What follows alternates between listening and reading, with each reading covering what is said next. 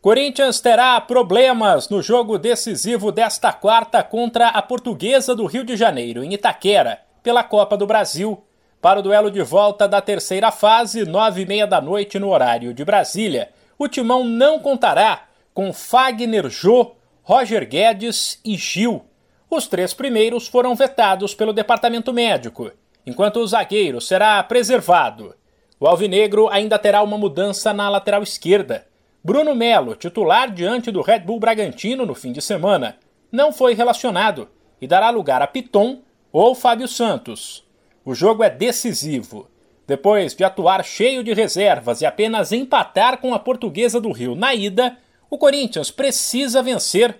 Se perder, estará eliminado, o que seria uma zebra histórica.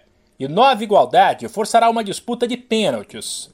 Apesar do peso do confronto, é difícil cravar que o timão terá a força máxima quando se considera apenas os atletas disponíveis.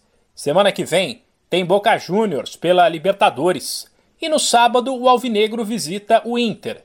Por isso, o técnico Vitor Pereira deixa claro que para evitar lesões, pode sim rodar o elenco nesta quarta. Vamos tentar manter-nos vivos uh, nas três competições. Portanto, para nos mantermos vivos nas três competições, o jogo da quarta-feira é decisivo, porque temos que o ganhar para continuar na Copa.